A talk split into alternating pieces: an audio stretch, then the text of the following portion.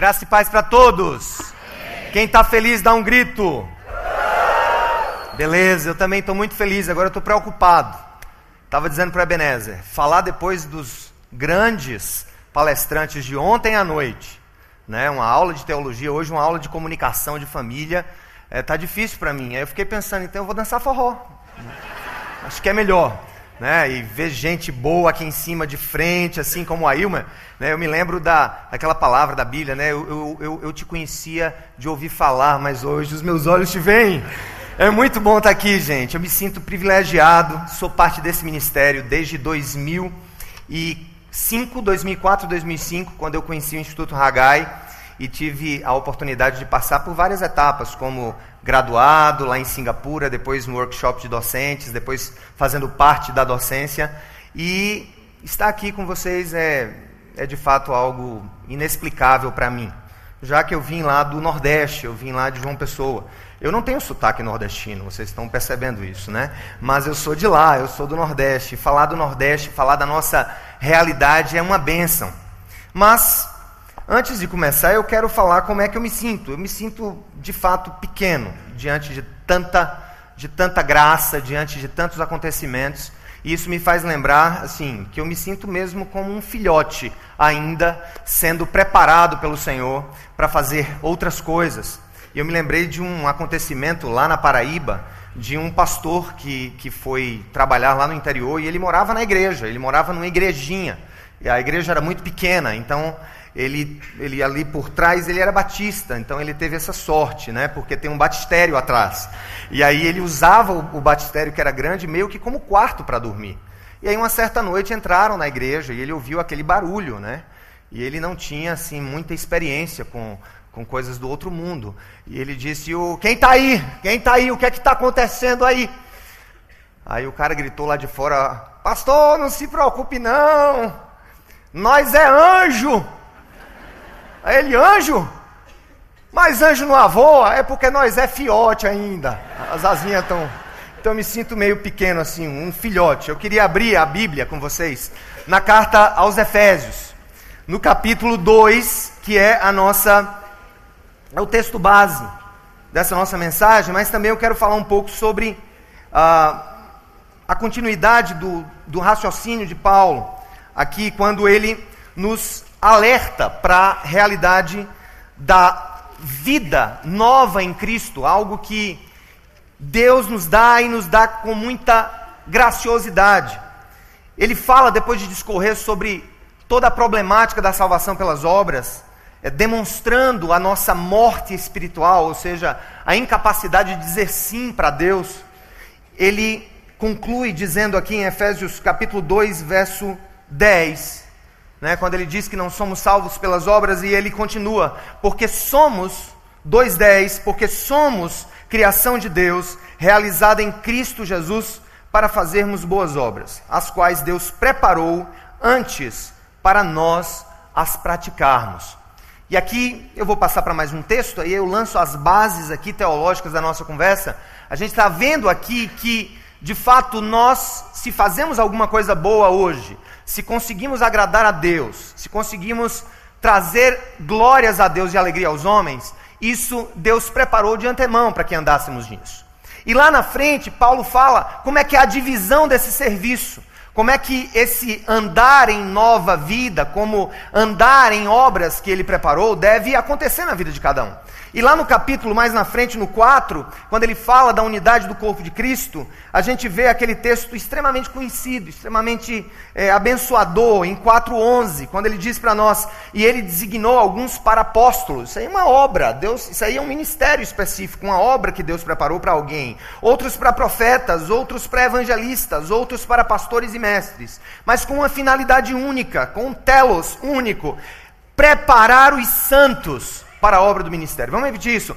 Preparar os santos para a obra do ministério, para que o corpo de Cristo seja edificado. Ou seja, é uma obra coletiva em que todos participam, em que essa liderança tem o papel de aperfeiçoar, de ensinar, de inspirar, de enlouquecer, digamos assim, aqueles que estão dentro do seu convívio, para que eles façam a obra do ministério. A obra do ministério, portanto, não é uma tarefa clerical, não é uma tarefa dos apóstolos, pastores, mestres. Às vezes a gente esquece a profundidade desse texto, quando São Paulo ele nos coloca frente a frente com o maior valor de todo o cristianismo, que é o sacerdócio de cada um de nós, o sacerdócio individual de cada um.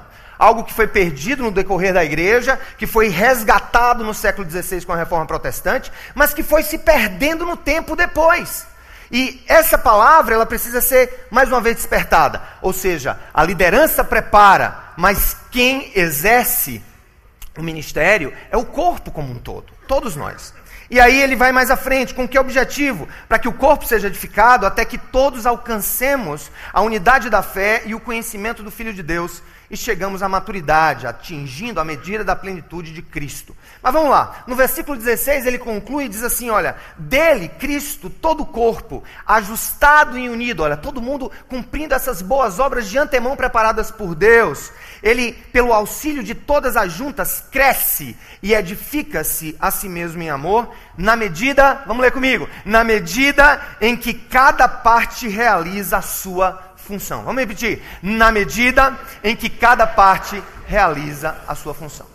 Eu estou aqui em uma posição meio híbrida. Eu não sou tão presbiteriano, mas também não sou tão batista, eu sou meio batisteriano, né, que eu acho que nós somos a única igreja batista que, que tem um presbitério lá no Nordeste. Então a gente é presbiteriano em um certo sentido, é reformado em um certo sentido.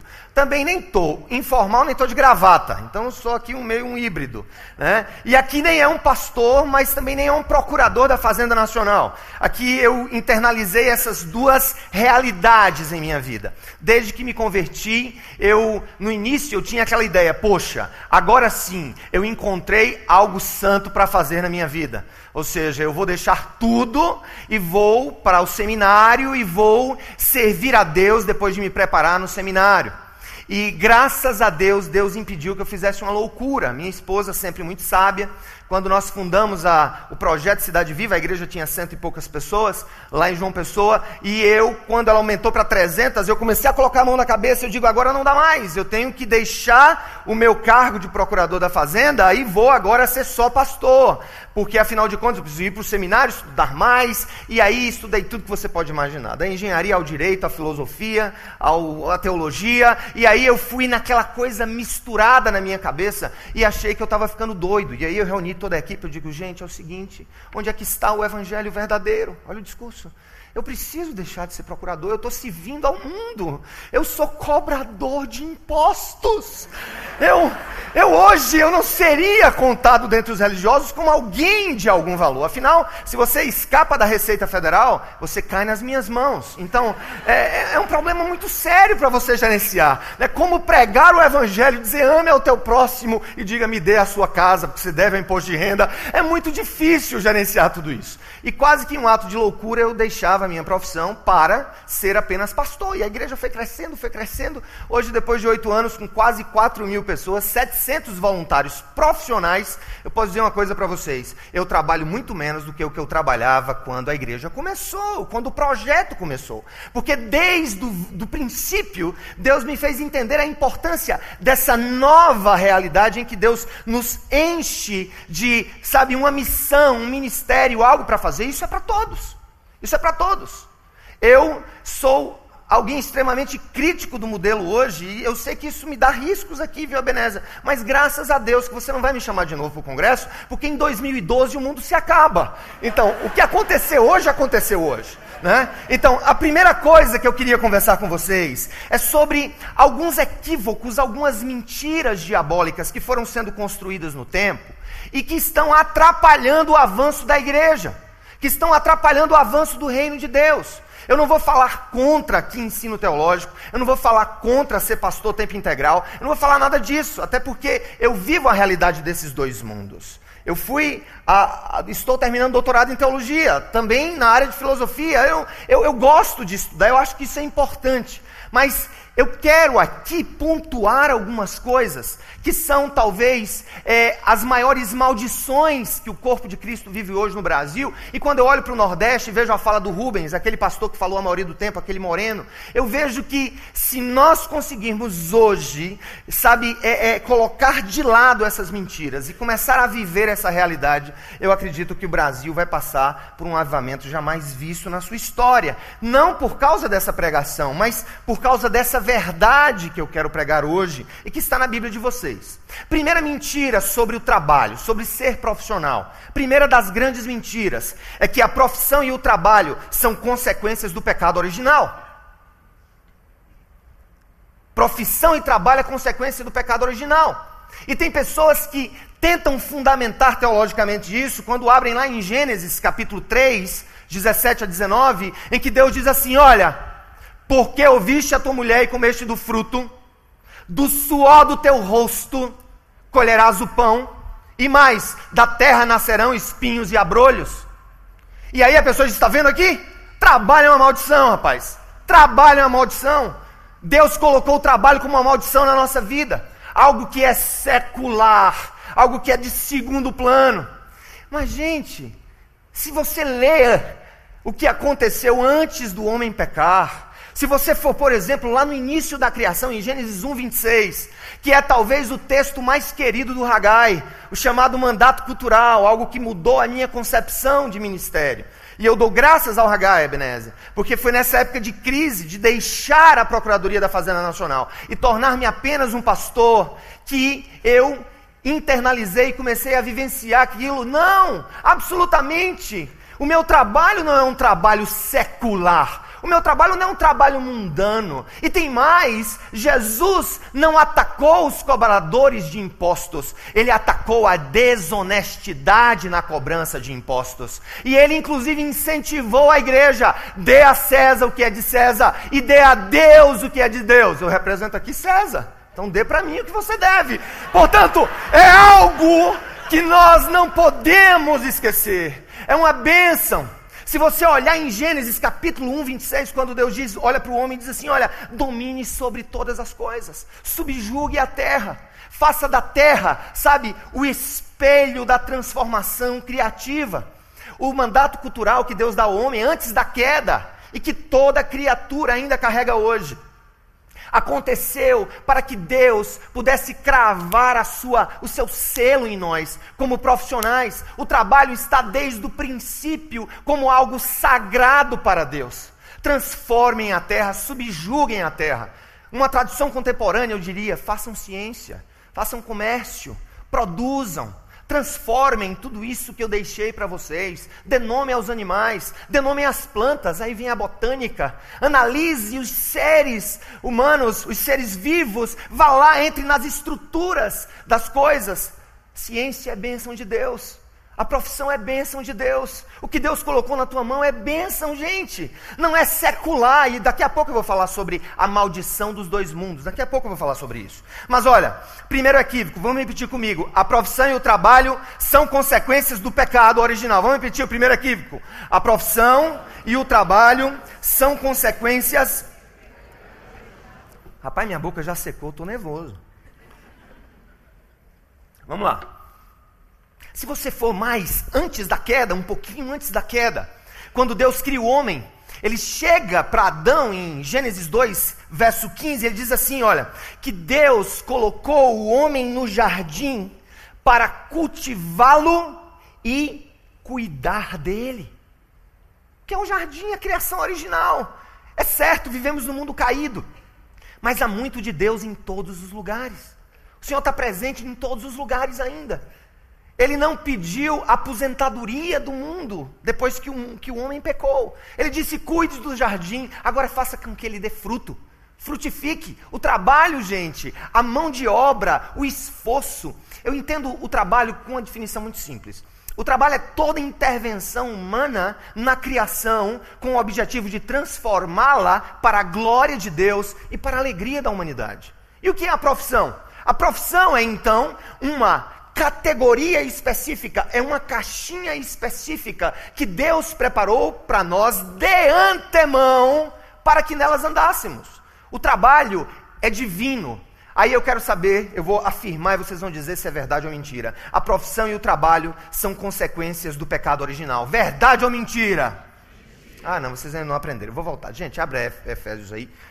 Pelo amor de Deus, vamos lá de novo. A profissão e o trabalho são consequências do pecado original. Verdade ou mentira? mentira. É mentira. É total mentira. A segunda coisa que eu queria debater com você aqui, eu queria que você atentasse, é sobre um segundo equívoco que nós cometemos. O equívoco que diz assim: na igreja eu adoro, na profissão eu ganho dinheiro. Na igreja eu adoro, no trabalho eu ganho dinheiro.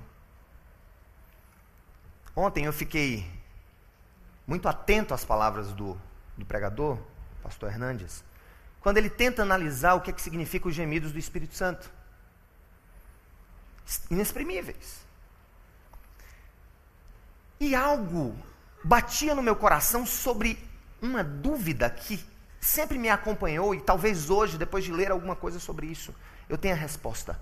É porque Deus, diante da oferta de Caim e Abel, por que Deus rejeitou a oferta de Caim?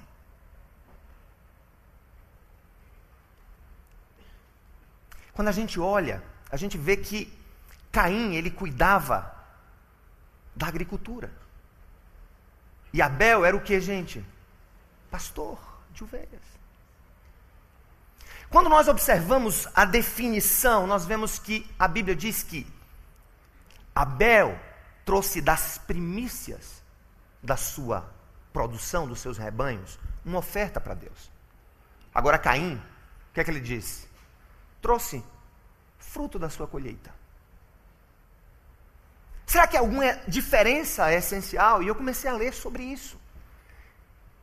E um autor me chamou a atenção quando ele disse que o problema de Caim e Abel e Deus não ter aceito a oferta de Caim é porque o trabalho de Caim era só trabalho, não era adoração.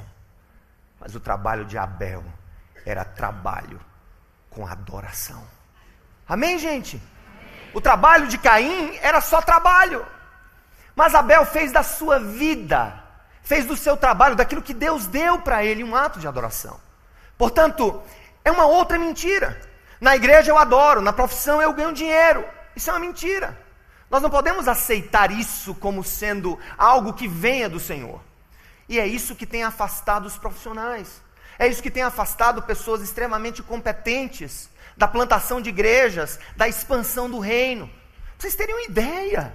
Um jovem chegou para mim, já acho que há uns três anos, ele chegou para mim e disse: Pastor, eu estou louco para trabalhar na igreja. Eu digo: Por que você está louco para trabalhar? Não, porque Deus está falando no meu coração e eu quero desenvolver alguma tarefa, eu quero realizar alguma coisa para mudar a minha cidade. Mas tem um problema, pastor. Eu, eu, eu não sei se o que eu faço vai servir. Mas diga, o que é que você faz? Não, eu, eu, eu tenho um MBA em gestão de pessoas pela FGV e eu tenho MBA em gestão de recursos pela FGV mas eu, eu, eu, não conheço muitos versículos decorados das Escrituras, então o senhor sabe, fica difícil de chegar e fazer a obra de Deus, porque eu não sou nada, hein? é como se ele dissesse: olha, eu sou, eu sou, eu, eu não presto, sabe, pastor? Então, eu me converti agora no Espírito, agora Deus vai ter que me dar alguma coisa útil para que eu faça no reino. Eu digo: como é que você está falando uma coisa dessa? Bata na sua boca, que coisa mais esquisita, que coisa mais troncha, quem foi o pastor que lhe ensinou? Porque isso me faz perder o demônio próprio. Ou o domínio próprio. Vocês sabem da história do, do, do, domínio próprio? Essa coisa de comunicação é uma coisa muito interessante. Um pastor americano chegou. Tem algum americano? Algum pastor americano aqui? Algum missionário americano? Olha, não é contra você que eu estou dizendo isso. Isso aconteceu há algum tempo, mas é um fato real. Ele chegou e foi pregar na igreja sobre uh, o fruto do Espírito. E ele levou a mulher, ele estava recém-chegado no Brasil, ele estava ali lendo ainda o sermão, ainda estava tentando aprender. Ele chega e diz: Irmãos, eu quero que os, os irmãos abrir um, a, a, a Bíblia em Gálatas 5. porque hoje eu vou falar de uma coisa muito importante: a fruta da espírita. E hoje, especialmente, eu vou falar do demônio próprio. Você tem demônio próprio? E todo mundo lá. Você tem demônio próprio? Pergunte ao seu irmão agora, pergunte. Você tem demônio próprio? Você tem demônio próprio? A minha mulher chegou para mim dizer assim que eu tinha uma vez um demônio próprio. Mas eu perdi o meu demônio próprio. Pois é, eu quase perco meu demônio próprio naquela hora. Quando o cara disse isso, eu disse um assinte contra Deus. Quem te disse essa loucura? Não, a tua profissão é também um instrumento de adoração ao Deus vivo. A tua, a tua profissão é um instrumento de transformação social. A tua adoração a Deus através da tua profissão alegra o coração do Senhor. Faça, faça como Abel. Trabalhe e faça do trabalho um ato de adoração. Louvado seja o nome do Senhor por isso. Próprio Paulo disse isso aos Colossenses, lá no capítulo 3. Ele disse: Tudo que fizerem, façam de todo o coração, como para o Senhor e não para as pessoas, sabendo que receberão do Senhor a recompensa da herança. É a Cristo, o Senhor, que vocês estão servindo. E do mesmo modo, ele disse lá na frente aos Coríntios, lá atrás um pouco aos Coríntios, quer dizer, ele diz: Assim quer vocês comam, bebam ou façam qualquer outra coisa, façam para quê, gente? Façam para quê?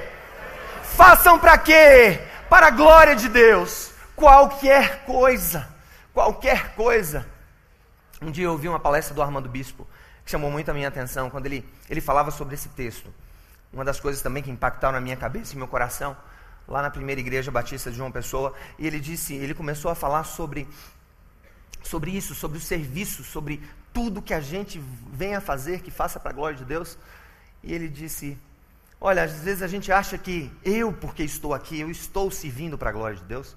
Eu tô, estou falando para vocês e vocês estão eh, pegando as coisas mais ou menos legais, jogando fora as bobagens, mas eu estou sendo útil para a glória de Deus. E ele disse uma coisa muito importante: disse, não, a gente está varrendo lá o chão da igreja, a gente está fazendo aquilo para a glória de Deus. Deus está sendo glorificado com aquilo à medida que o meu coração está voltado para aquilo. Gente, eu me impressiono com Hagai. Eu me impressiono porque aqui os docentes, muitos que estão aqui, muitas vezes falando em congressos ou em seminários nacionais, são os mesmos que estão cuidando como monitores de sala, estão recebendo vocês lá na porta. Há uma, há uma ideia muito bela de que todos nós, todos nós, quando façamos, viemos a fazer alguma coisa, façamos para a glória de Deus. E eu fico pensando, eu perguntei logo a Benézia, Benézia, quantos pastores vão ter lá? Ele disse, deve ter uns 40. Eu digo, então tem 1.300 e poucos profissionais. Ele disse, ah, então meu risco de apanhar diminui muito. Porque os profissionais vão me defender. Que eu estou falando agora. E eu ainda não peguei pesado, ainda vou pegar pesado. Estou só preparando o coração. Vamos lá. Terceiro equívoco. Terceiro equívoco que nós cometemos com relação à finalidade da nossa profissão que o trabalho na igreja é sagrado e fora dela é secular. Repita comigo: o trabalho na igreja é sagrado e fora dela é secular. Por um momento eu achei que isso era verdade. Certa vez eu estava na procuradoria, no gabinete, e chegou um, um dos nossos colaboradores lá e disse: Doutor, tem uma senhora na cadeira de roda que quer falar com você aí. Eu disse, poxa, ela quer falar comigo agora? Disse, não, ela quer falar mesmo. É, houve um problema muito sério. O que foi que houve? Não. Não, ela teve a casa dela penhorada e o leilão é amanhã. E ela é devedora da Fazenda Nacional. Eu, e aí? Pergunta a ela o que aconteceu. Ela não tem outro bem para trocar, para oferecer em garantia. Ele disse: Não, é porque é a casa dela. É o único imóvel que ela tem. Mas por que ela não estava lá quando o oficial de justiça chegou? Não, é porque ela tem uma doença degenerativa. E essa doença impede que ela se movimente. Mas a irmã dela está com essa doença em um nível mais elevado. Ela deixou a casa dela para cuidar da irmã, que já está mais perto da morte do que ela. Eu disse: Nossa, que coisa, então Vamos pedir aí o desbloqueio desse negócio. Liga agora para o juízo e faz uma petição aí, eu assino. Vamos liberar essa mulher. E aí ele disse para a mulher, a mulher saiu de lá e eu sentei na mesa. Sentei no meu gabinete. Sabe com aquele senso de fazer justiça secular?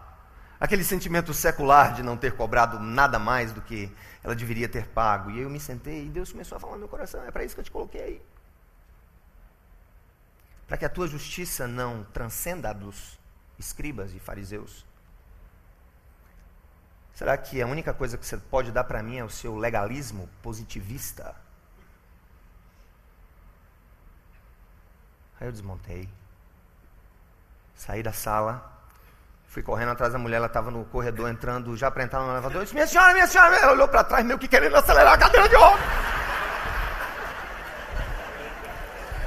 Vai desistir, o cara vai desistir. Hoje eu perco a minha casa. Eu disse, não, não, não, calma, calma, não, não, não, não é nada, não, não eu não desisti. Não. Olha, quero falar uma coisa para a senhora. Me perdoe por não ter falado com a senhora e ter só resolvido o seu problema. Eu vejo que a senhora está numa situação tão difícil. Eu me comovi profundamente pela situação da sua irmã. E quero dizer uma coisa: olha, eu tenho uma coisa para te contar. Não está no processo, não tem nada a ver com a minha profissão, mas por favor, me deixe lhe falar isso. Eu disse: olha, a senhora ia perder a sua casa, mas eu quero dizer uma coisa. Há um Deus tão bom que vê tanto o seu sofrimento, que sabe o que a senhora está passando, de ter vindo para cá, nessa cadeira de roda, de subir esses, esses elevadores e chegar até a minha sala, pedir clemência para que fosse liberado o seu bem. E talvez até isso pudesse ter passado desapercebido e a senhora perderia sua casa amanhã. Mas eu quero dizer uma coisa: há um Deus que enviou seu filho e que disse, antes de partir, que voltaria e que estaria indo preparar morada para nós. Há uma casa especial que o dono da vida está preparando para você. Um dia a senhora vai falecer, mas saiba, entregue a sua vida a Jesus Cristo, porque Ele vai cuidar de você. Essa mulher começou a chorar e eu comecei a chorar também. O povo passava e não entendia o que estava acontecendo e no meio do corredor, eu meio que, sabe, tentando enxugar, meio sem graça, ela olhou para mim e disse: Eu não sou uma mulher de fé. Mas antes de sair para cá, eu me ajoelhei com toda a dificuldade na minha cama. E disse: Deus, se tu existes, não me apresentes apenas um homem da lei mas um servo teu. E eu pensei, é isso. O mundo está cheio de bons profissionais, competentes, estão cumprindo aí seus mandatos culturais sem conhecer o Senhor, ou mesmo assim, conhecendo ao Senhor, dividem a sua vida como se lá fora fosse algo secular e lá dentro a gente vestisse um palitozinho de pastor, ou de, sabe, de missionário, de diácono e entrasse na igreja.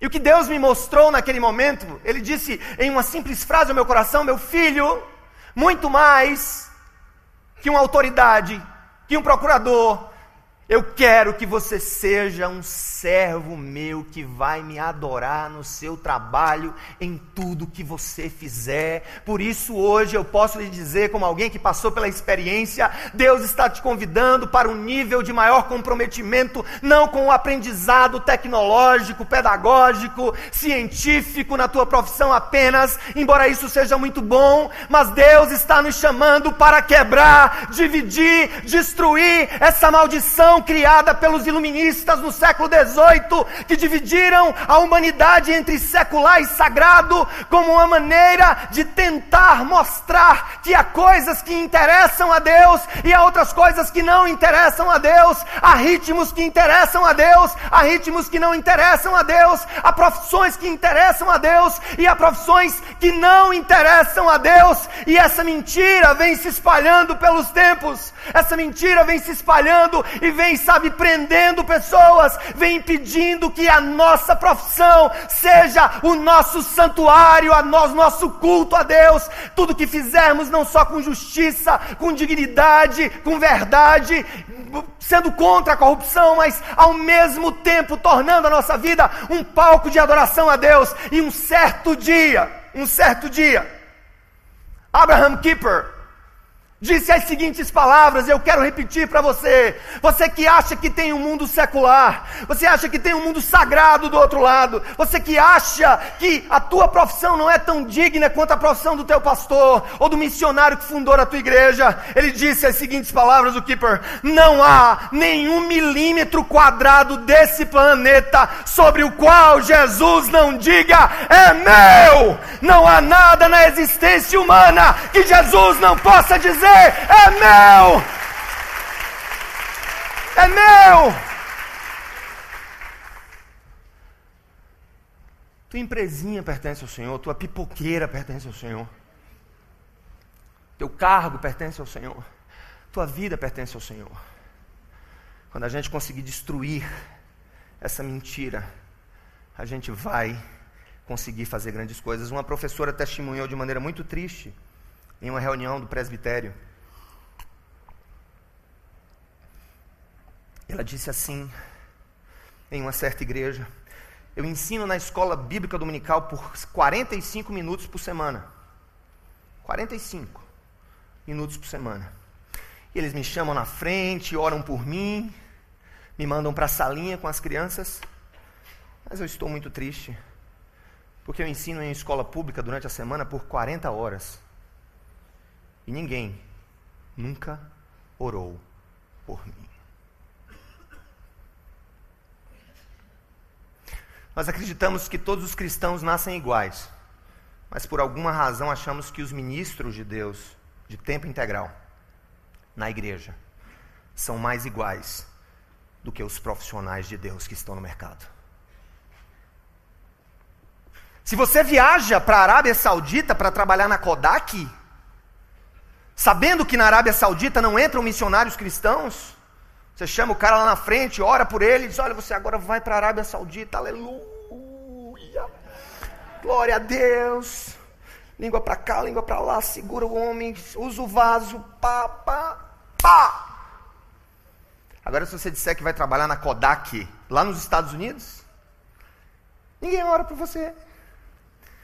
Você não passa, perdoa a sinceridade de um cheque ambulante.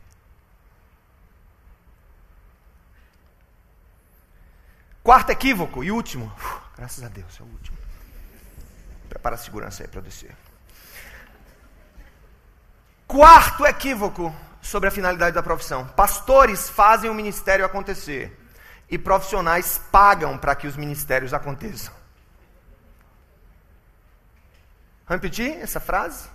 Pastores fazem o ministério acontecer. E profissionais pagam para que os ministérios aconteçam. O Hagai, gente, é, é show de bola. Show de bola. Tudo aqui eu fico prestando atenção, eu não paro de prestar atenção. Eu fico querendo captar, é aprender toda hora. Inclusive, sobre esse negócio de, eh, de, prestar atenção, aconteceu um problema também lá na Paraíba. O cidadão estava com um problema de miopia muito grave. Mas ele era doido para ter um papagaio. Que ele queria, né? Ouvia a voz do papagaio cantando de manhã, falando alguma besteira e tal. Ele foi na feira, chegou lá e disse: um, O senhor tem papagaio? Só que ele estava sem óculos, ele não conseguia enxergar. Como o cara sabia que ele tinha um problema de vista e não tinha papagaio, ele disse: Ah, tem um papagaio muito bom. Ele está meio gordinho. Ele é meio gordo, o papagaio. O senhor, o senhor faz alguma restrição? Se o papagaio for gordo? Não, nenhuma. Bom, né? Bem nutrido, sem problema. O cara foi lá dentro, pegou uma coruja. Pintou a bicha de verde, assim, ó. Um negocinho amarelo. Tá aqui o seu papagaio. O cara levou para casa. Passou um mês, passou dois meses, três meses, quatro meses. Ele volta lá na feira. Gente, e aí? Como é que tá o senhor? Eu, rapaz, eu vim comprar um outro papagaio, um pouquinho, né? Assim, mais, mais interessante, mais magrinho mais versátil, mais fitness, né? Esse está difícil, né? Que eu, nem dieta está resolvendo o negócio do produto, o bicho é engordando. E, e aí? E aí, seu João? Ele canta muito, o fala muito, conta piada, diz, rapaz, falar não fala não, mas prestem atenção.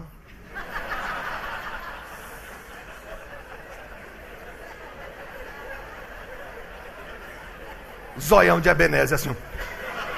Quando ele abre, eu chego. Então, uh, eu tive o meu momento coruja, agora é o meu momento papagaio. Então, use bem o seu momento coruja para a gente falar de algumas coisas muito importantes agora, que nos deslocam para o final. Pastores fazem o ministério acontecer e profissionais pagam para que os ministérios aconteçam. Esse é o falso paradigma. Essa é a falácia número 4 dessa manhã. Mas, quando nós lemos as páginas do Novo Testamento, e aí eu não quero fazer discussão sociológica, eu vou na Bíblia, eu vou no Senhor, eu vou em Paulo, eu quero que a gente desmonte biblicamente esse falso argumento. Gente, eu vou falar de algumas razões para vocês com relação, com relação às quais nós podemos dizer que tudo isso é uma tolice. Vamos analisar em primeiro lugar o Velho Testamento. Foi o que Joel disse. O profeta disse que no final dos tempos ele derramaria Deus do seu espírito sobre quem? Sobre o quê?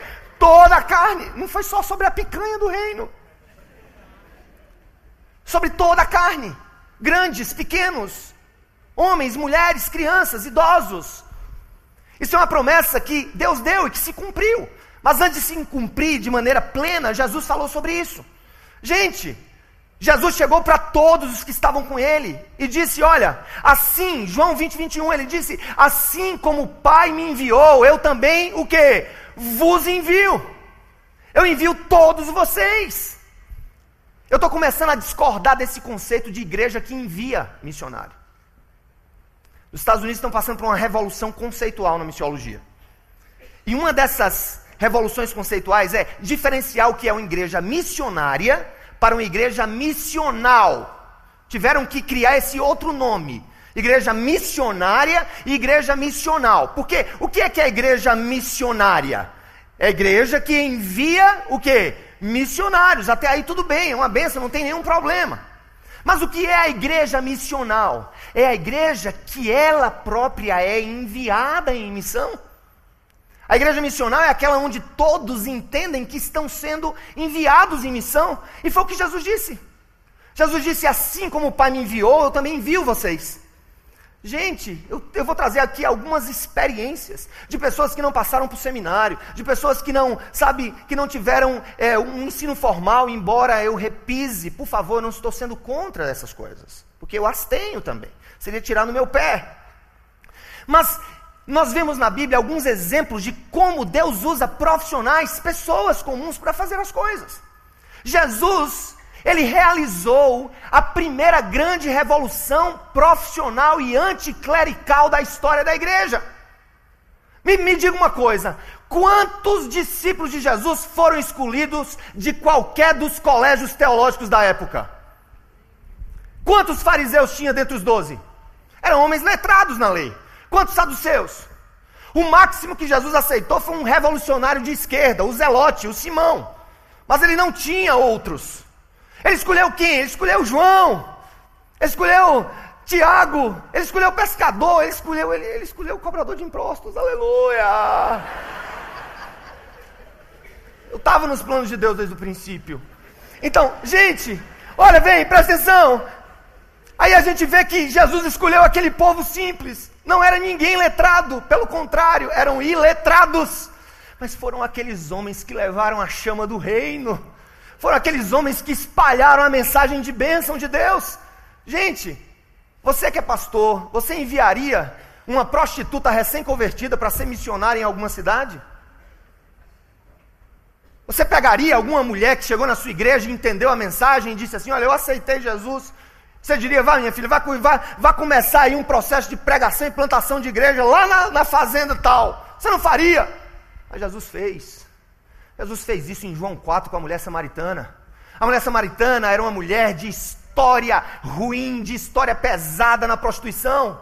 E foi aquela mulher samaritana, a primeira mulher do povo de Samaria que ouviu falar das bênçãos do Salvador Jesus Cristo. E ela foi até a casa dela e começou a falar, acho que começou pelos amantes dela. Começou pelo povo próximo da casa dela e ela começou a dizer: Olha, tem um homem que falou tudo a respeito da minha vida. E sabe o que aconteceu, gente? Aquela mulher abriu as portas de Samaria para o rei Jesus entrar, aleluia! E ela não tinha nada demais.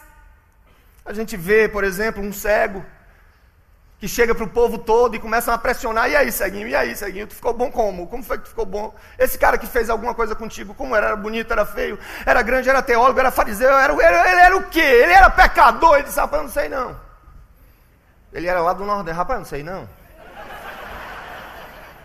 Lá de Fortaleza, que fala assim, o pessoal aqui, né, doutor Ednilton aqui, o pessoal de Fortaleza fala assim. Nem todo nordestino fala igual. Paraíba é o melhor sotaque do Nordeste, desculpa. É. Mas vê bem, rapaz, não sei não, mas uma coisa eu sei. Eu era cego e agora eu posso ver. Amém, gente? Eu era cego e agora eu posso ver. Eu posso ver a glória de Deus.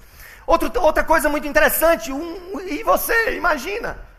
Doutor Ailme aí, imagina, no centro desse, que ele ia lá de Macumba para tomar banho de pipoca. Imagina um cara, imagina um pai de santo recém-convertido. Você dizer, agora vai e fala da minha palavra. Os mais tecnicistas dizem, não, tem que passar pra, pela sala dos catecúmenos aí ainda primeiro. E, entendeu? Tem que aprender aí uns, quatro passos da fé, pelo menos os cinco propósitos de Rick Warren, ou cristão contagiante e tal. Né? Ele, ele precisa aprender todas essas coisas. A Bíblia fala de um homem que era atormentado por legiões de demônios em Gadara. E aquele homem, quando se converteu a Jesus, quando ele foi liberto, foi o que ele quis. É a tendência natural. Quando a gente se converte, a gente quer estar junto daquele que pregou a mensagem para a gente. A gente quer ser o um menininho para todo sempre. Oh, Jesus, deixa eu ir contigo, ver essas coisas boas acontecendo. Foi o que a Bíblia disse? O que, é que a Bíblia diz? Lá em Marcos 5, ele disse: Não, você não vai comigo, não.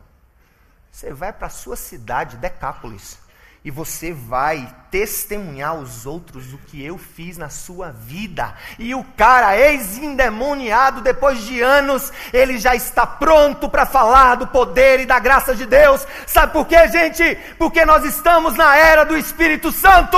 O Espírito Santo foi derramado em Pentecostes e continua tomando com graça, poder e glória todo aquele que crê. Nós precisamos acreditar que os nossos convertidos, ainda que novos convertidos, já receberam a melhor das dádivas, que não é um treinamento em escola bíblica nem em seminário, eles receberam no momento da conversão o poder pleno e total do Espírito Santo de Deus, aleluia! Eles receberam no primeiro momento de suas vidas.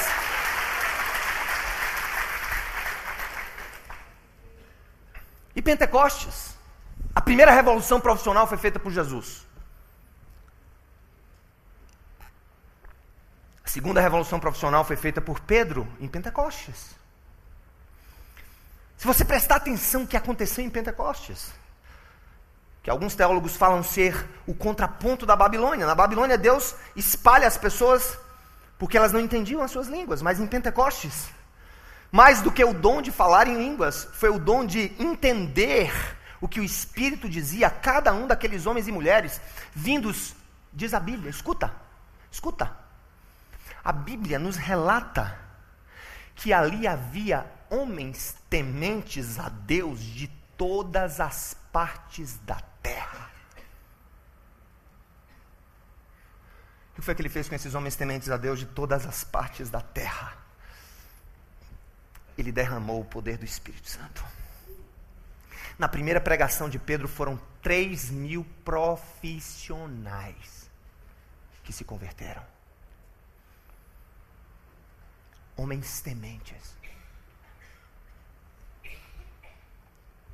Mas acontece algo curioso quando Paulo escreve aos Romanos e quando ele escreve aos Colossenses. No momento que ele escreve aos Colossenses, no capítulo 1, salvo engano, verso 26, ele diz, 23, 26, ele diz assim: E esse evangelho foi pregado a toda criatura debaixo do céu. Estima-se que ali ele estava mais ou menos em 30 anos de progresso de missões cristãs. 30 a 40 anos. E em outro momento, quando ele escreve, ele escreve aos romanos, preparando a sua ida para a Espanha, lá no capítulo 16, quando ele está preparando o coração da, da igreja em Roma para dar suporte financeiro para ele dar um pulo e ir até a Espanha, ele disse: Porque eu não quero colocar um fundamento do evangelho onde ele já foi posto. Aí vem a pergunta: Quem olha para as viagens missionárias de Paulo se impressiona porque ele fez três grandes e ele invade o que hoje é a Turquia, a antiga Ásia Menor, a Macedônia ali, o que hoje é a porta de entrada para a atual Europa, Filipos, Tessalônica. Ele, ele faz esse traçado, mas você conta a dedo quantas, quantas cidades Paulo passou para pregar o Evangelho, gente.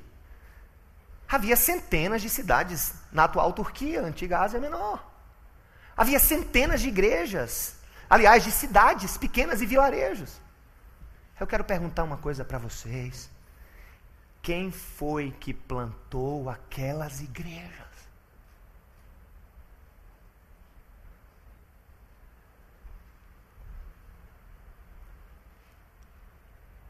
Eu tenho convicção absoluta que a liderança da igreja primitiva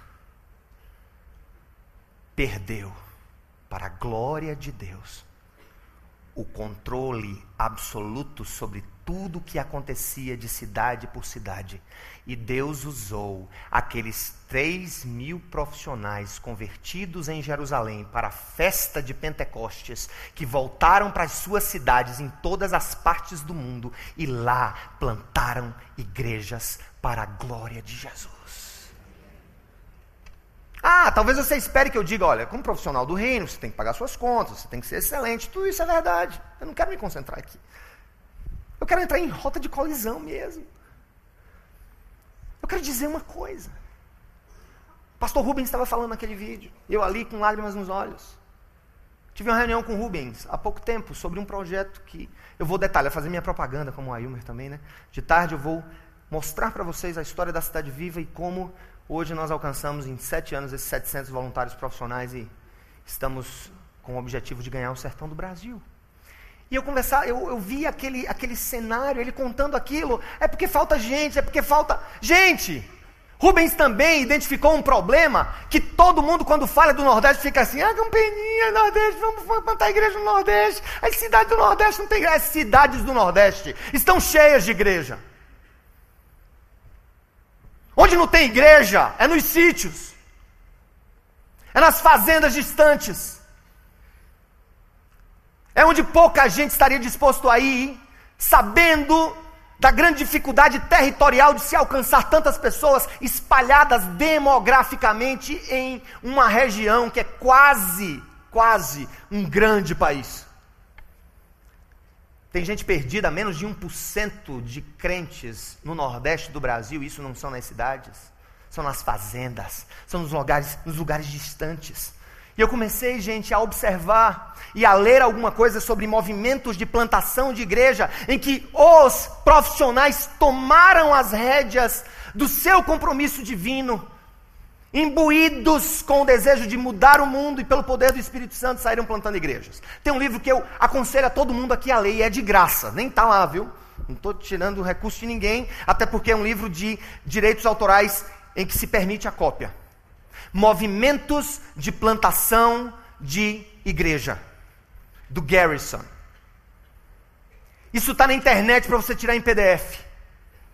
Ele começou a analisar um fenômeno que Deus está levantando da, do, do, da década de 80 para cá, na Ásia, na África, em lugares hostis ao Evangelho, também em cidades da América Latina, e diz o seguinte: que Deus está levantando processos multiplicativos e rápidos. Nós estamos vivendo na perspectiva do fim, não é verdade? Não podemos acreditar nos videntes, mas precisamos entender que Jesus pode voltar a qualquer momento e nós temos que fazer de tudo para completar a obra que ele nos deu. Amém, igreja?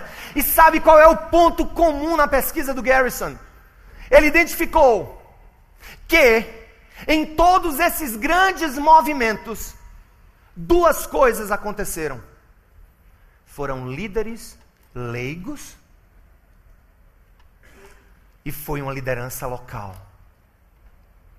Eu quero louvar a Deus pelos missionários americanos que vieram para essa nação. Fui fazer meu doutorado nos Estados Unidos para entender um pouco a mente do americano e amá-lo mais Mas o Garrison colocou no livro algo que me fez espantar. O Brasil é um dos únicos lugares no mundo em que as áreas de sertão, as áreas de menos densidade demográfica, não aconteceu até hoje nenhum movimento de plantação rápida de igrejas. Sabe por quê? Porque os 4 mil missionários estrangeiros que tem nessa nação vieram trazer a dádiva do Evangelho, vieram tirar as máscaras dos nossos olhos. E nós parece que ficamos colados a eles, pedindo para irmos onde eles vão e fazermos o que eles fazem. A contrário senso do que Jesus disse ao endemoniado: vá para Decápolis. Eu acredito numa revolução nesse país. Eu acredito que nós podemos ganhar a nossa nação para Cristo quando todos os profissionais dessa nação que são cristãos entenderem que a sua vida e a sua profissão são instrumentos úteis nas mãos do Senhor. E talvez o Hagai seja um dos únicos institutos nesse mundo que desde de décadas atrás vem batendo nessa tecla. Amo vocês, pastores, porque eu sou pastor. Sou apaixonado por vocês, profissionais, porque sou profissional. Eu conheci algumas pessoas muito interessantes na minha caminhada na igreja. Pessoas que assumiram essa perspectiva. Homens comuns, profissionais. Abelardo e Joaldi. Olharam para as ruas de João Pessoa e viram um grito de socorro de prostitutas, de moradores de rua. Montaram um ministério chamado Anjos da Noite e hoje não só trabalham em dar o pão para eles, mas em readmiti-los no mercado de trabalho. Uma vez no meu último aniversário que eu celebrei na igreja, eu deixei de celebrar aniversário na igreja porque não dá para celebrar o de todo mundo, então eu ficava meio. Digo, gente, esquece. Vou celebrar com quem me conhece, com o meu grupo pequeno. Mas me fizeram uma pergunta. Disse, pastor, qual é a última coisa que você quer que a gente traga no seu aniversário? Eu digo, traga os travestis lá da lagoa para o aniversário? Eu digo, beleza. E foram esses homens, profissionais, que criaram núcleos da igreja em abrigos de mendigos. E lá chega no meu aniversário, estou eu, acabo o culto, subo para o primeiro andar, não se escandalize, por favor. Quando eu entro e vou cortar o bolo, lá vem a turma toda, né? Numa Kombi, vem uma Kombi cheia, né? E aí, quando eu estou partindo o bolo, que acaba os parabéns, eu ouço aquele grito na porta: Pastor Sérgio! Foram homens que foram lá na rua. Rosa e Tasso, Deus não deu para eles filhos. Tentaram vários anos. Vieram dos Estados Unidos sem saber por quê. Voltaram dos Estados Unidos com muito dinheiro e sentiram um chamado de Deus para vir para João Pessoa. Estabeleceram na nossa comunidade. E elas entenderam: Deus está me chamando para ser mãe de nações. Digo, como? Como assim? Não. Deus não me deu filhos.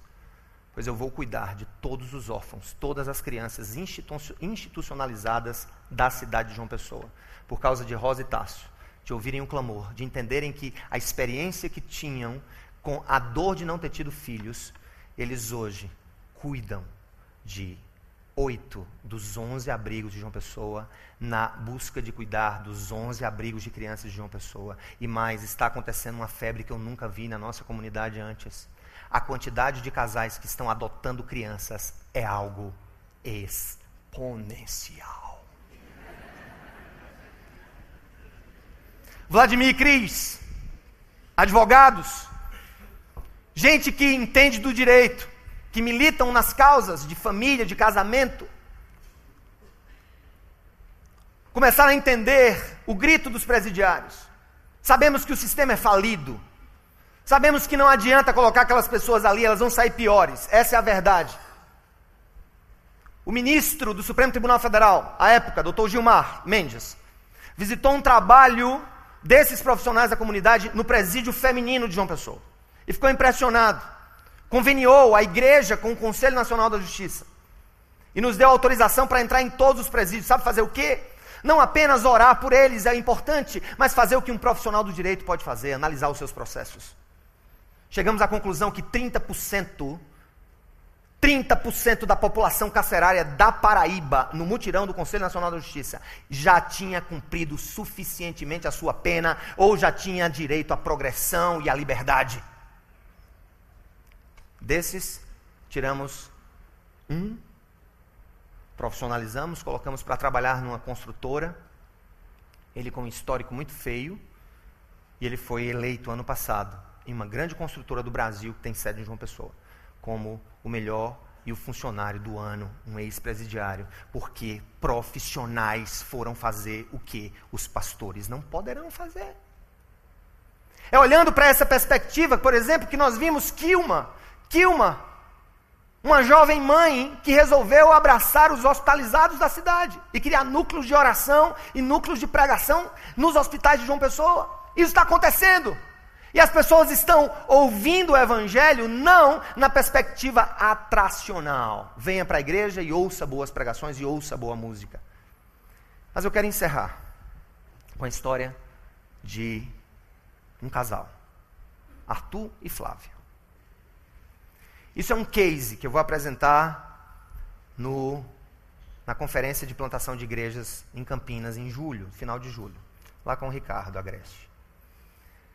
Sobre o poder do Espírito na vida de um profissional que se dispõe. Esse casal, a Flávia e o Arthur, Deus deu para eles dois filhos especiais.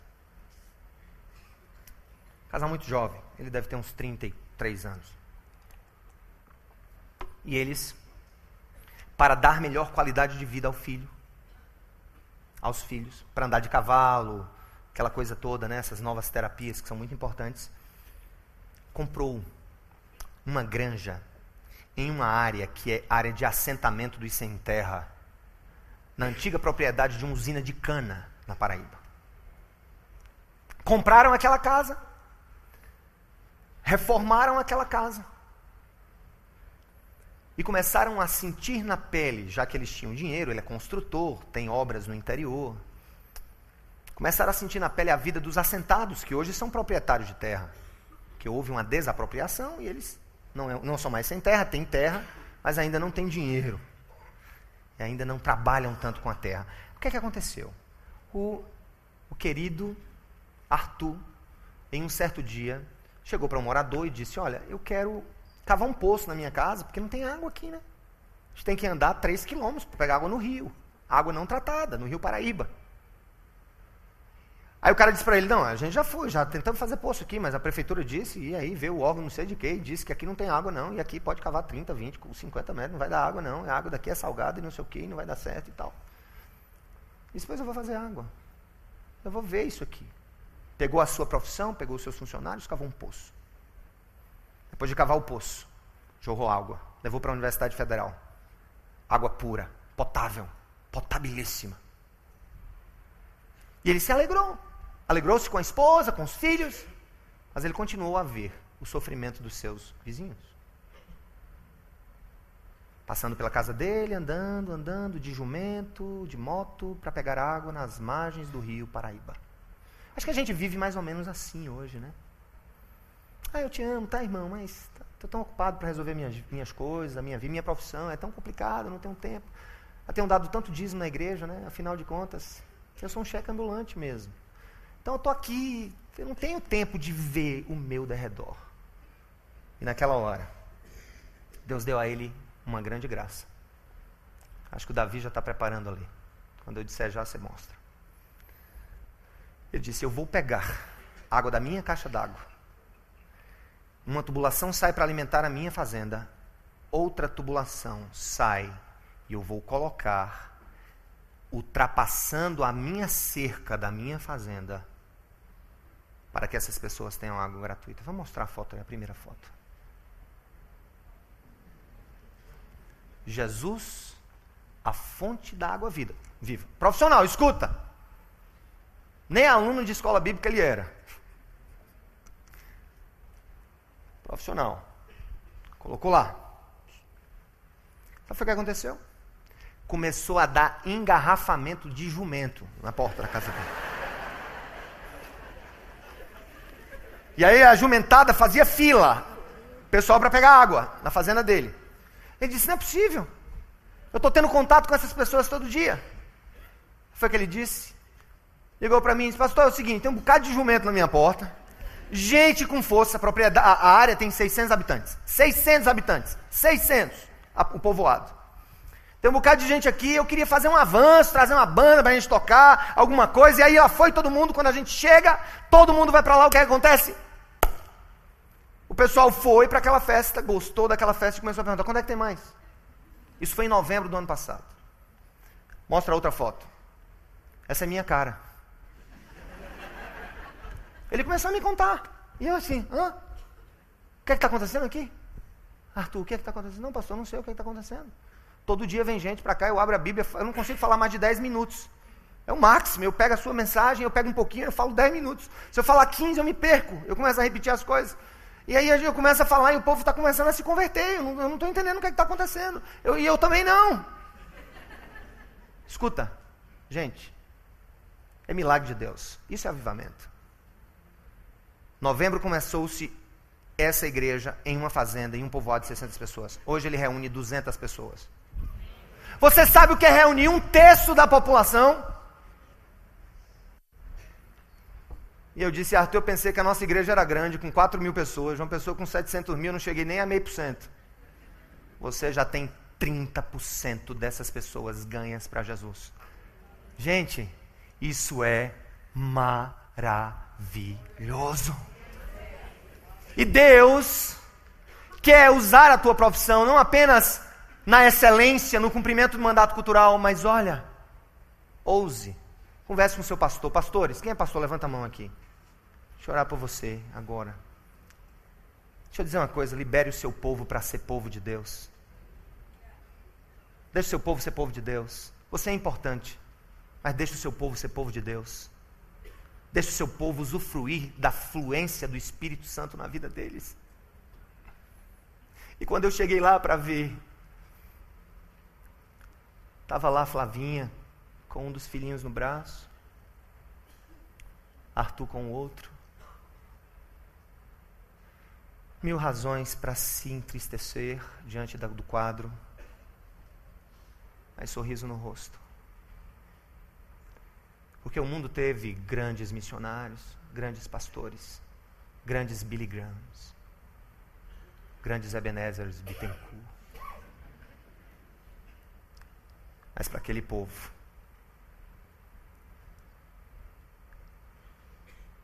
o grande homem, a grande mulher da história deles foram simplesmente Arthur e Flavinha. Que o Senhor nos abençoe. Obrigado, gente.